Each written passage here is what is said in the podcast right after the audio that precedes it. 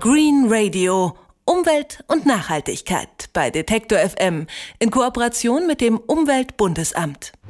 In Spanien und Italien flitzen die Motorroller durch die engen Gassen an langen Autoschlangen einfach vorbei, direkt ans Ziel und da passen sie selbst in die engste Parklücke. Die Vorteile des Rollerfahrens, gerade im Sommer, locken auch in Deutschland, aber dafür extra einen anschaffen, einen Roller. In Großstädten wie Hamburg, Berlin, München gibt es Roller auch leihweise, so wie beim Carsharing, das ja als wirtschaftlich und ökologisch sinnvoll angepriesen wird. Wie umweltverträglich ist also das Rollerfahren im Vergleich zum Auto?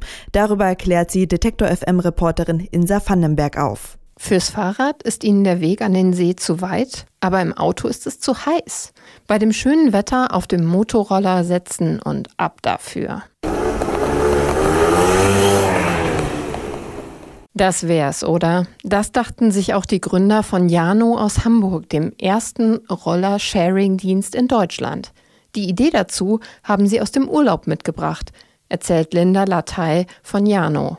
Entstanden ist es eigentlich durch ein Missverständnis. Also der Tino Hoffrichter, Jan Hofmann und ich, wir waren zusammen in Amsterdam, vor mittlerweile schon über zwei Jahren, waren eigentlich privat auf einer Geburtstagsveranstaltung, sind abends nach Hause gegangen und sind dann an einer Reihe Roller vorbeigegangen. Also die waren alle sehr schön aufgereiht und dann hat der Herr Hoffrichter irgendwie gesagt, meine Güte, hier gibt's ja sowas wie Car2Go mit Rollern. Und wir haben aber relativ schnell festgestellt, dass es sich einfach um einen Vertragshändler hielt. Also es war ein normaler Rollerverkauf.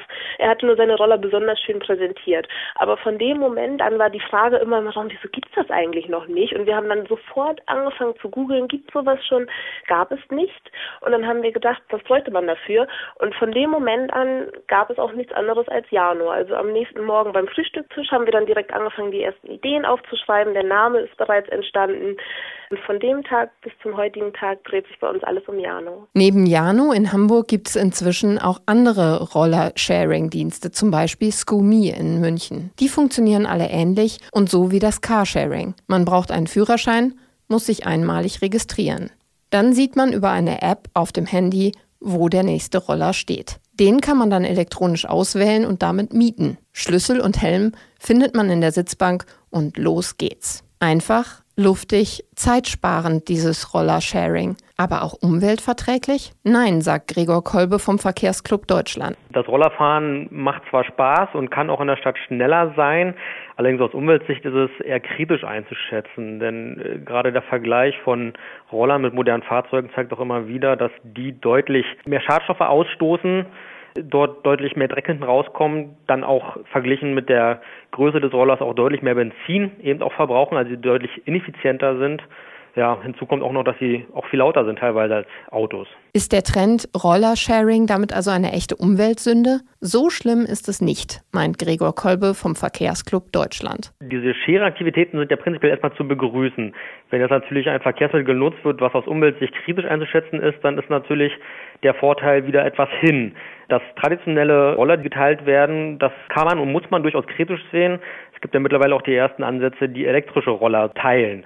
Das ist natürlich ein Ansatz, den der VCD sehr begrüßt, denn diese Nachteile, die ein Roller mit Verbrennungsmotor hat, dort dann eben nicht mehr gegeben sind. Die sind deutlich leiser, schadstoffärmer, ja, und auch kraftstoffeffizienter. Bislang gibt es in Deutschland einen Roller-Sharing-Anbieter, der auf Elektroroller setzt. Dabei war das anfänglich gar nicht so geplant, erzählt Valerian Seiter vom Emio Sharing aus Berlin. Als wir diese Idee hatten, Roller auf die Straße zu stellen, dann war das ursprünglich gar nicht die Idee, dass es Elektroroller sein müssen. Wir haben dann so ein bisschen uns in den Markt rein vertieft und haben eben festgestellt, dass Elektroroller extrem weit entwickelt sind. Das heißt, dass es eben im Gegensatz zu Elektroautos viel mehr Sinn schon macht, sich so einen Elektroroller zu holen.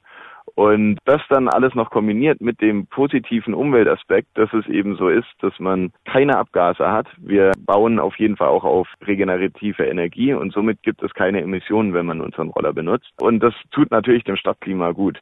Somit war das für uns dann gar keine Frage, dass man im Jahr 2015 irgendwie noch eine komplette Flotte mit Verbrennerrollern auf die Straße stellt. Gerade weil die Abgasemissionen bei Rollern im Verhältnis noch viel schlimmer sind als die von Autos. Rollerfahren bei schönem Wetter, das geht also auch umweltbewusst, wenn Sie auf Elektromobilität setzen. Diesen Beitrag meiner Kollegin Insa Vandenberg aus unserer Serie Green Radio können Sie auch bei uns auf der Seite nachhören unter www.detektor.fm. Green Radio.